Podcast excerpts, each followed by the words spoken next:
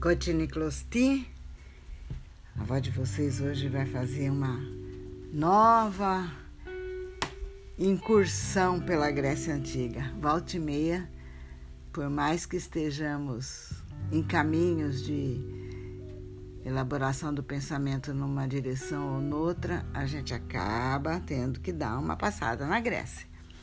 E dessa vez, para lembrar o que Sócrates disse: Conhece-te a ti mesmo e conhecerás o universo e os deuses. Eu me lembrei disso e, e trago para vocês porque nesse momento em que as, as questões nos levam mesmo para uma interrogação existencial, mística, na linha do conhecimento de nós mesmos e de como podemos atuar em prol de um mundo melhor, enfim, tudo, as coisas todas acabam sendo uma só, né? Não tem muita distinção entre um raciocínio na linha política, um questionamento na linha política, o pessoal existencial, se a gente conclui que, de fato, toda a verdade se resume nessa frase de Sócrates. Porque se ele diz: Conhece-te a ti mesmo e conhecerás o universo, eu, eu percebo que toda essa inquietação no sentido de saber quais são as leis universais, como manter o equilíbrio, o que é que os orientais dizem, o equilíbrio cósmico, é, é tudo, sabe? Parece que é, é nessa linha mesmo. Não, não é um conhecimento o que Sócrates propõe, um conhecimento é, raso. Assim como, vamos imaginar, por exemplo, é, ah, eu quero me conhecer melhor, vou fazer uma terapia, vou ver quais são as minhas, é, vou conhecer a minha dinâmica, vou ver, talvez, sei lá, quais são as minhas qualidades e defeitos numa interação com o outro. Bom, não estou fazendo, não estou dizendo aqui que uma análise terapêutica não te leve a conhecer a ti mesmo, leva. Mas com certeza o que Sócrates propôs foi um conhecimento profundo das várias instâncias, das várias esferas, das várias dimensões, dos vários corpos dos quais o ser humano é feito. É, sabe, o mundo moderno nos faz priorizar o mundo, o corpo material, as roupas, as vestimentas, os sapatos, a aparência, uh, e até na carência, e até na hora da, da dor, da dificuldade, da miséria, o corpo é priorizado porque a pessoa precisa comer. Não dá tempo de ficar com especulações metafísicas. Bem, o que eu quero dizer? Se nós aqui, fechados em plena pandemia, queremos é, mergulhar dentro de nós mesmos, para nos conhecermos, para conhecermos toda essa é, complexidade, todos esses mistérios, toda essa força, toda essa energia que, que se chama vida e que nos envolve e que nos é, põe aqui agora refletindo. Quantos e quantos corpos, desde o mais denso até o mais sutil até a pura energia. E eu não estou falando de aspecto religioso do saber, estou falando até de física quântica, que eu não entendo nada, mas sei que, que é disso que se trata, né? de dimensões é, de uma instância é, de energia e de força. Muito bem, esse é um nível atemporal. Esse é um nível que não tem a ver com quando eu nasci, quanto tempo eu vou permanecer nessa terra. É, é um nível de, de saber relacionado a, a questões de energia, de força, de criatividade, de, de equilíbrio e, é, e do homem inserido nessa teia cósmica, do ser humano inserido nessa teia cósmica.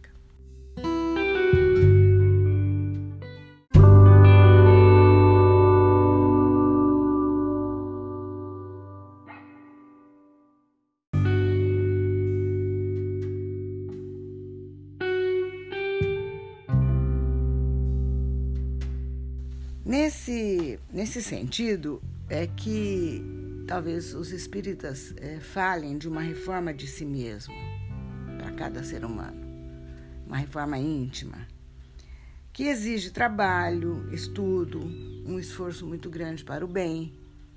Tá? Que eu chamo aqui o bem é o equilíbrio, a justiça.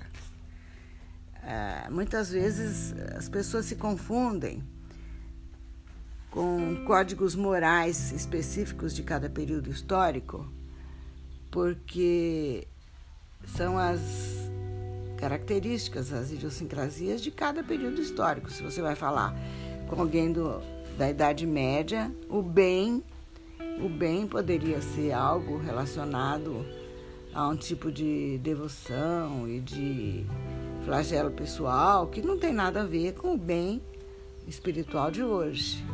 Né? A pessoa pode estar perfeitamente inserida num contexto social, atuando, estudando, trabalhando, se esforçando para ser cada vez melhor e ter um comportamento completamente distinto do outro. Cada cultura, cada momento tem o seu código de moral, o seu código moral. Por isso é que a gente é, procura também distinguir sempre ética de moral.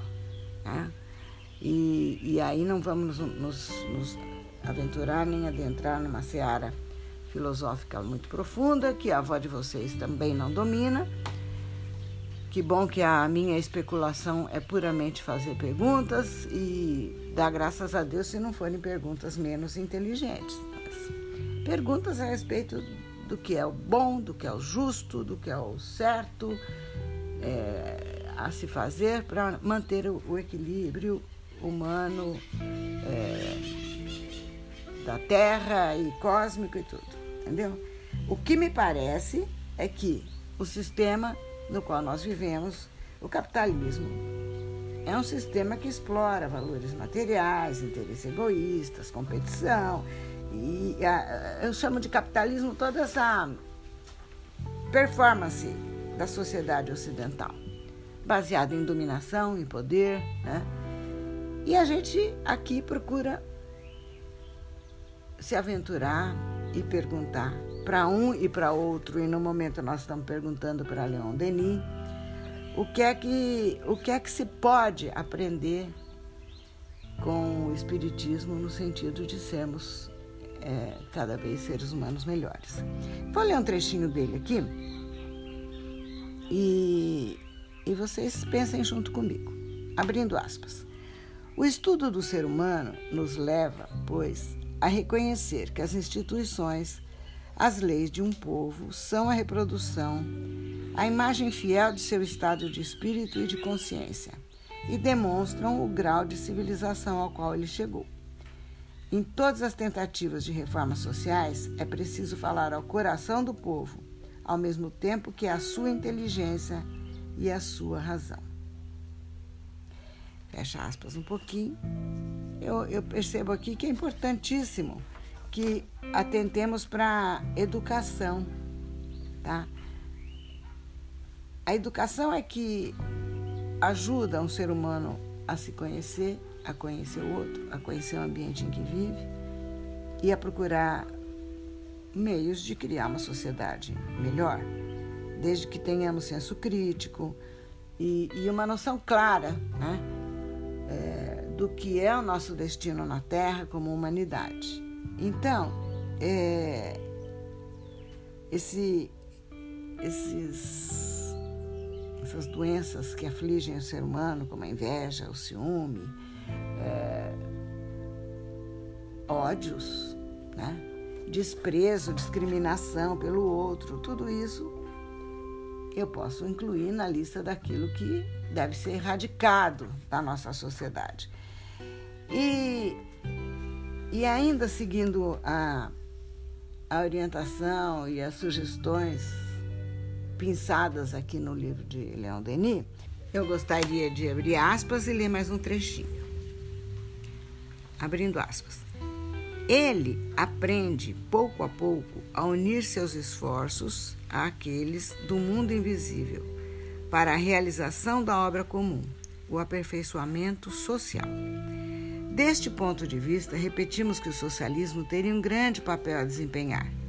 Este seria o de fazer penetrar na alma do povo o culto da beleza intelectual e moral, sob forma simples, porém capazes de reagir contra esses prazeres malsãos em que o espírito se corrompe, em que o gosto se perverte.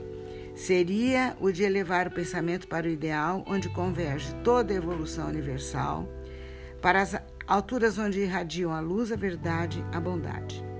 Pois não basta assegurar o bem-estar material, é preciso também dar ao homem a força moral que o sustentará nas provas, nos reveses, nas moléstias, como diante da morte daquele que ele amou. Fecha aspas.